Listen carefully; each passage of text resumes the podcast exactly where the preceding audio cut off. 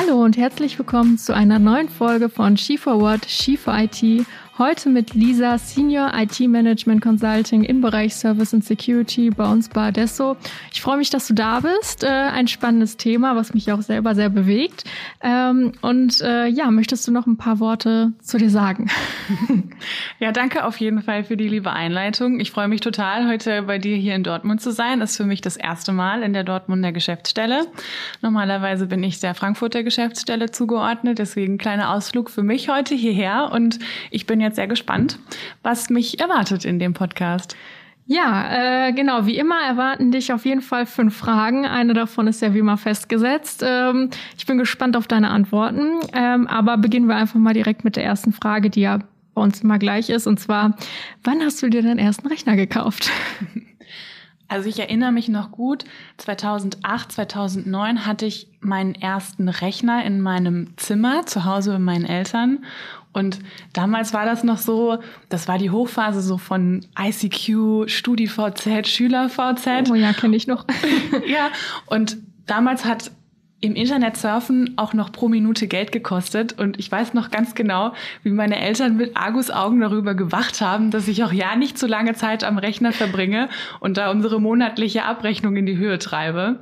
Und ähm, letztendlich 2012 zum Beginn meines Studiums habe ich mir dann meinen ersten Laptop gekauft.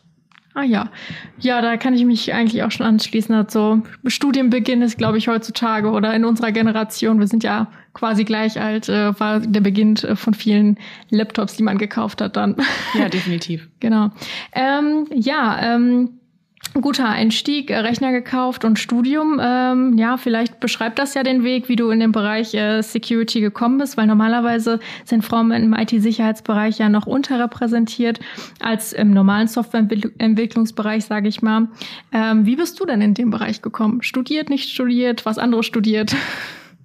Ja, ich muss sie tatsächlich ehrlich gestehen, in den Security-Bereich bin ich ein bisschen wie die Jungfrau zum Kind gekommen. Ähm, mein akademischer Background hat tatsächlich nur sehr wenig mit IT bzw. IT-Security zu tun. Ich habe Staatswissenschaften studiert oh.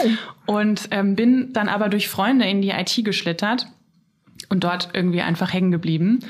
Erste IT-Berührung hatte ich tatsächlich in der Start-up-Welt ähm, mit der Erstellung von White-Label-Plattformen für Crowdfunding-Projekte. Ähm, damit zunächst bin ich irgendwie noch unbewusst, aber trotzdem hat das so den Grundstein für meine weitere Laufbahn irgendwie gelegt und bin dann immer tiefer in die IT-Security eingestiegen.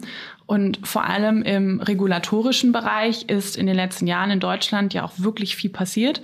Ähm, viele IT-Systeme, Verfahren und Fachprozesse müssen neu gestaltet und den regulatorischen Anforderungen entsprechend umgesetzt werden. Und ähm, die Begriffe BAIT, VAIT und KAIT werden mich, glaube ich, so schnell nicht mehr loslassen hier. Ja, ich kann mir auch vorstellen, dass äh, durch die Digitalisierung ja wahrscheinlich auch noch mal mehr dazu kommt. Äh, kurze Abstecherfrage Richtung Corona. Kommt da dann durch die Regulatorik noch mehr irgendwie Themen da auf dich zu? Das äh, sichere Digitalisierung, Stichwort. Ja, definitiv. Also wir müssen, wir stellen natürlich auch bei unseren Kunden immer mehr fest, Corona, viele sind im Homeoffice. Das bedeutet natürlich auch, dass sich IT-Infrastrukturen dem auch irgendwie anpassen müssen ich glaube, wir alle haben schon mitbekommen, dass gerade auch Plattformen wie Skype, MS Teams und so weiter werden ja super gerne für Meetings, für Online-Meetings genutzt, gerne auch für Videocalls und so weiter und so fort. Und das stellt uns natürlich auch vor neue Herausforderungen, die definitiv in der Zukunft noch spannend werden. Ja, ich glaube auf jeden Fall auch.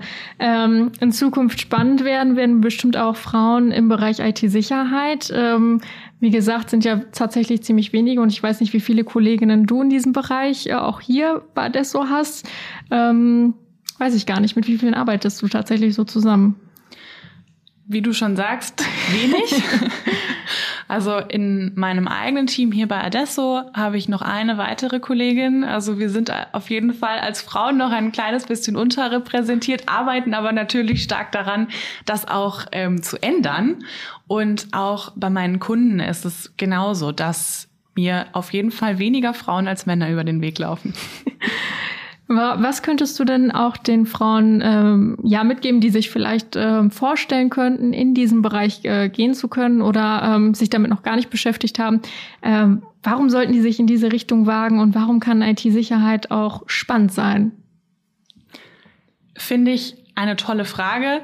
Ich glaube, ich muss dazu ein bisschen weiter ausholen. Gerne, gerne. Meiner Meinung nach sollte die Frage heutzutage eigentlich nicht nach dem Warum sein, sondern nach dem Warum nicht. Wenn wir mal zurückschauen in der Geschichte, in der Computer- bzw. IT-Entwicklung gibt es schon super früh weibliche Vorbilder. Grace Hoppe zum Beispiel, die nach dem mhm. Zweiten Weltkrieg den ersten, an den ersten Computern tüftelte. Joan Clark ist vielleicht vielen auch keine unbekannte Person, die uns allen auch nochmal durch den Film The Imitation Game ins Gedächtnis gerufen wurde. Sie hat im Zweiten Weltkrieg als Kryptomathematikerin an der Seite von Alan Turing bei der Entschlüsselung der deutschen Enigma geholfen. Unsere Gesellschaft war und ist, glaube ich, schon immer stark auch von Vorbildern getrieben. Ich halte diese Vorbildfunktion auch für super wichtig, denn sie ist für uns alle auch inspirierend und fördernd. Mit Sicherheit auch immer noch mal eine Typfrage, aber letztendlich glaube ich sehr wichtig. Daher müssen wir meiner Meinung nach auch irgendwie ganz dringend an der stärkeren Positionierung von weiblichen Vorbildern in der IT arbeiten, damit Frauen sich auch wieder in diese Richtung zurückwagen. Darüber hinaus finde ich auch die Überwindung von diesen gängigen Klischees super wichtig. Die werden wir ja, glaube ich, auch so schnell nicht loswerden. Und deshalb bin ich der Überzeugung, dass Frauen die IT-Welt sowieso sehr bereichern können. Denn wir Frauen gehen ja auch einfach anders an Aufgaben heran als Männer. Wir haben andere Arbeits- und Denkansätze, wir sind häufig kreativer und den Kunden gegenüber auch sensibler. Nichts gegen die männlichen Zuhörer.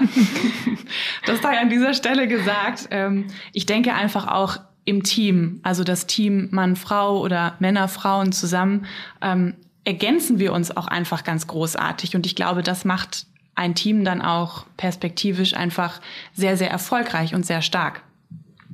Ähm, ich denke auch, dass es weiterhin super wichtig ist, dieses Stigma der in Anführungsstrichen technischen IT äh, aufzubrechen.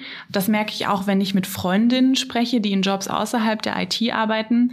Über den Begriff oder über dem IT-Begriff schwebt ja nicht selten so dieses altbekannte Damoklesschwert, ähm, das hin und wieder bedrohend und einschüchternd wirkt und deshalb ziehen sich Frauen ja auch häufig dann zurück. Mhm. Ähm, Daher verwende ich auch gerne den Begriff Informationssicherheit statt IT, beziehungsweise nicht statt, sondern nochmal zur Ergänzung dazu, weil IT-Sicherheit und Informationssicherheit gehen ja heute Hand in Hand und sind so stark miteinander verzahnt.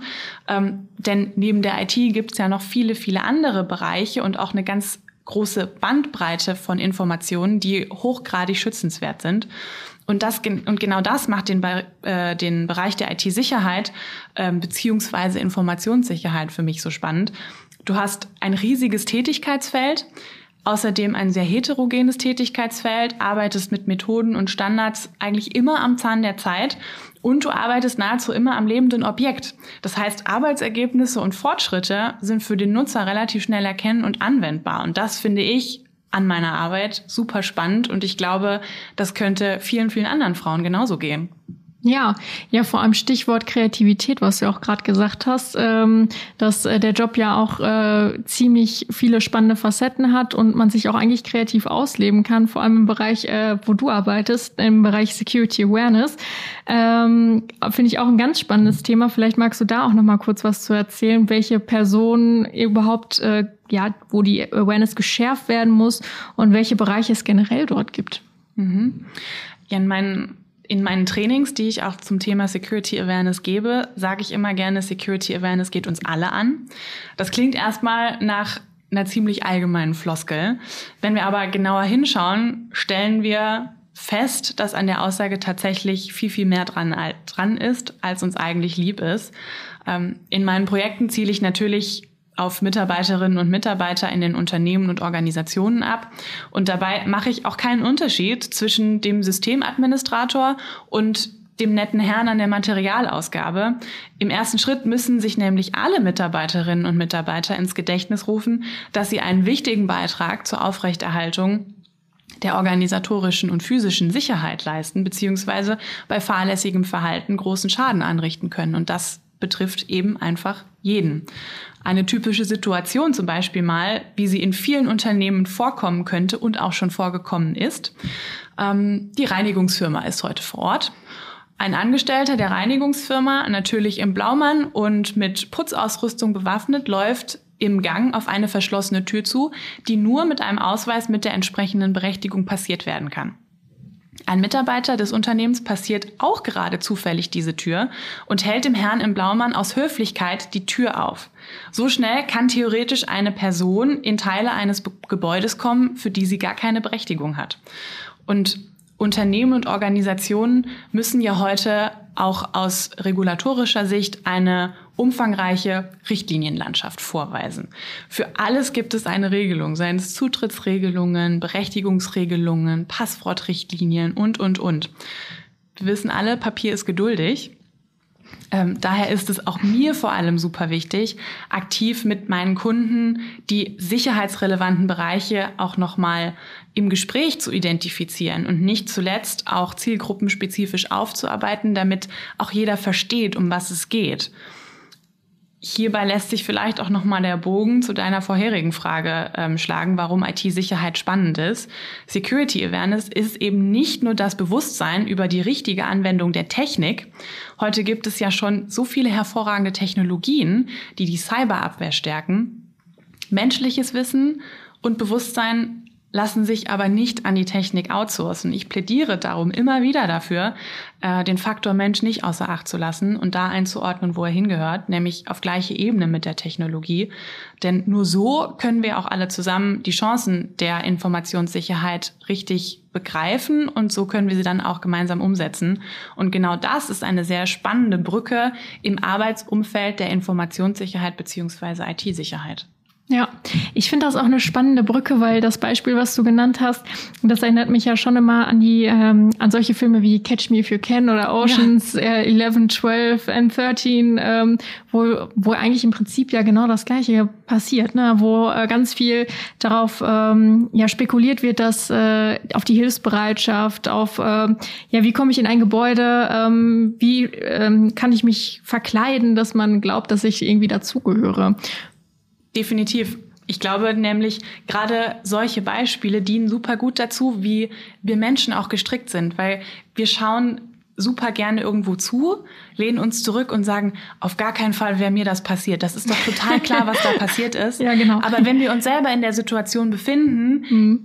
passiert es uns doch. Ja, wie oft halten wir jemand anderen doch die Tür auf, ne? Genau. Deswegen gerade so an diesen Stellen, wo wir sagen, unsere Höflichkeit gebietet das, dass ich dir die Tür aufhalte oder es ist irgendwie, es kommt ein netter Passant, der mich um Hilfe bittet oder fragt, du arbeitest aber bei einem spannenden Unternehmen, erzähl mir mal was dazu. Mhm. Und so schnell sprudeln die Informationen aus uns raus und wir haben manchmal Dinge erzählt, die wir vielleicht nicht hätten erzählen sollen. Ja, ja, ähm, das, da fällt mir auch gerade spontan ein, dass man ja auch äh, teilweise angerufen wird, ne? Und dann äh, Druck aufgebaut wird. Oh, ich wollte eigentlich jemand ganz anderen erreichen. Kannst du mir nicht nochmal eben schnell die Nummer vom Herrn XY geben? Und äh, man denkt sich so, oh, man will auch wieder helfen, ne? Oder man fühlt sich selber so unter Druck. Ja, ähm, was mache ich jetzt? Und dann anstatt das nochmal zu hinterfragen, reagiert man schnell. Genau, richtig. In solchen Situationen spielt ja auch die Psyche eine ganz große Rolle. Das versuchen auch wir immer in unseren Awareness-Kampagnen mit unseren Kunden mit einfließen zu lassen und daran zu denken, so wie du sagst, lass dich nicht unter Druck setzen. Frag lieber nochmal nach. Einmal mehr gefragt ist besser, als danach den großen Schaden zu haben. Und die Schaden, die Schäden, die dort angerichtet werden, sind ja wirklich finanzieller Natur ganz, ganz schlimm, aber auch die Image-Schäden, die dadurch entstehen. Denn den vielen, den meisten Unternehmen vertrauen wir ja auch viele unserer Daten an. Und das ist wirklich ein ganz, ganz großes Problem heute. Ja. Und ich finde auch nochmal den Punkt, den du angesprochen hast, ganz wichtig, dass es ja wirklich alle Menschen betrifft. Klar, du bist jetzt äh, hier in der Arbeit spezialisiert auf Unternehmen ne, und die Mitarbeiter. Ähm, aber was ich auch nochmal irgendwie, wo ich mich die letzten Wochen nochmal so reingelesen habe, ist ja auch quasi die Security Awareness äh, bei Kindern. Ne? Also ich meine, die gehen ja auch schon mit den medialen äh, Medien um und wissen ja gar nicht zum Beispiel, wie äh, sichere ich mein Handy oder wie gehe ich eigentlich mit den Medien richtig um. Ich glaube, das ist bestimmt auch nochmal ein spannendes Thema, was man irgendwann mal beleuchten kann. Digitalisierung in der Schule, Security Awareness bei Kindern und Eltern. Auf jeden Fall. Also dieses Thema ist wirklich auch deshalb, glaube ich, besonders spannend, weil es eben wirklich uns alle angeht. Und in jeder, in jedem Bereich können wir so einen Bedarf identifizieren. Und kaum ein Arbeitsplatz oder ein Arbeitsbereich kommt heute ohne einen gewissen Sicherheitsbedarf oder Faktor aus, egal wie klein er ist. Und auch durch diese kleinen Türen kommen auch viele Angreifer in Unternehmen und von dieser kleinen Lücke aus schlängeln sie sich immer weiter und kommen zu immer weiteren ähm, ja, Einfallstoren in Unternehmen. Deswegen glaube ich, dass wirklich auch noch viel Arbeit vor uns liegt, die sehr spannend ist, aber die auch getan werden muss. Ja, ich glaube das auf jeden Fall auch. Äh, und äh, ja, jetzt bin ich ein bisschen abgedriftet. Aber ich finde, das ist auch ein sehr spannendes Thema, Security Awareness und wie man äh, da die Leute auch darauf hinweisen kann oder auch trainieren kann. Da gibt es ja auch echt ganz viele Möglichkeiten. Aber nochmal, um auf äh, dich zurückzukommen. Äh, ich habe, wir haben ja im Vorfeld auch schon äh, geredet und äh, ich fand einen Satz von dir spannend, den möchte ich ganz gerne zitieren, ähm, dass du dich immer hinterfragst, habe ich meine Fähigkeiten genutzt, um anderen zu helfen, habe ich Spuren hinterlassen? Ähm, da habe ich mich auch wirklich gefragt. Ich finde das echt wunderbar. Ich finde, das sollten wir uns viel öfter äh, fragen und eigentlich glaube ich auch jeder. Ähm, da wollte ich einfach nochmal nachhaken, wie setzt du das in die Tat um und welche Gedanken kommen dir denn dazu, wenn du dich immer die Fra wenn du dir immer die Fragen stellst? Also diese zwei Fragen, die du jetzt genannt hast, habe ich meine Fähigkeiten genutzt, um anderen zu helfen und habe ich Spuren hinterlassen, sind für mich nämlich tatsächlich allgegenwärtig. Diese Fragen kann sich nämlich wirklich jeder stellen, egal ob Berufsanfänger, Führungskraft, Teammitglied und so weiter. Ich stelle sie mir weil ich zwar einerseits meine Arbeit inhaltlich sehr gerne tue, aber neben dem fachlichen Teil auch noch einen mentalen Sinn, ich nenne es mal neumodisch Purpose, suche. ähm, ich möchte mit meinen Fähigkeiten, seien es fachliche oder persönliche, meine Kollegen und meine Kunden unterstützen. Heißt, habe ich wirklich alles gegeben, damit andere vorankommen ich glaube, es tut uns allen gut, uns häufiger zu hinterfragen. Nicht, mhm. weil wir etwas falsch gemacht haben, sondern weil wir auch aus unseren eigenen Handlungen lernen können. Außerdem glaube ich, dass diese Frage auch eine Form der Eigenmotivation sein kann. Ich glaube, wir alle kennen den einen oder anderen Tag, an dem es uns eben so gar nicht leicht fällt, aus dem Bett zu kommen. Wir sind lustlos und wollen auch nicht mit der Arbeit anfangen. Und da glaube ich oft, dass ein Umdenken uns super helfen kann, nämlich was tue ich denn heute, das anderen hilft? Bin ich das Organisationstalent im Büro, das den Kolleginnen und Kollegen den Rücken frei hält? Präsentiere ich heute meinem Kunden ein Konzept, das ihn wieder effizienter arbeiten lässt? Das ist ein tolles Gefühl und wir müssen eben nur diesen ersten Schritt tun und uns dazu aufraffen. Ich kann für mich persönlich sagen, dass ich Spuren hinterlassen und gesehen werden möchte mit meinen Stärken möchte ich eine Stütze und Motivation für andere sein. Ähm, wir haben ja vorhin schon über Vorbilder gesprochen. Mhm. Vielleicht kann ich auch mal das sein. Sicherlich ist das nichts für jeden, aber das muss ja auch nicht sein. Wie tief diese Spuren letztendlich sind, das werden wir noch sehen. aber zumindest sollen sie eine Weile andauern und dafür strenge ich mich auch immer an. Es gibt, wie ich finde, ein ganz schönes Zitat von Henry Ford. Der hat gesagt, Zusammenkommen ist ein Beginn, Zusammenbleiben ein Fortschritt und Zusammenarbeiten ist ein Erfolg. Auf unseren heutigen Kontext ummodelliert ist das für mich die Konstellation und Entwicklung eines Teams mit unterschiedlichen Fähigkeiten. Und wenn jeder seine Fähigkeiten konsequent einsetzt, ist es letztendlich ein Erfolg. Wow, das sind echt tolle Schlussworte jetzt. Äh, also ich kann das wirklich auch nur unterschreiben, was du da sagst. Ich finde das auch ganz spannend und ich hoffe, du hast auf jeden Fall bei unseren Hörern Spuren hinterlassen und äh, vielleicht kannst du da auch ein super Vorbild sein. Also ähm, ich würde sagen, äh, Lisa äh, ist auf LinkedIn. Falls ihr mal Fragen habt, könnt ihr euch bestimmt jederzeit an sie wenden, falls ihr im Bereich Security, Security Awareness ähm, ja, euch weiter informieren wollt, oder? Ich sag das jetzt mal einfach so. Sehr gerne. genau. Dann äh, wünsche ich, äh, ja, erstmal danke ich dir natürlich äh, vom Herzen für dieses Interview. Fand ich ganz spannend, ist auch ja mein Thema. Ähm, hat mir riesen Spaß gemacht. Und äh, vielen Dank nochmal.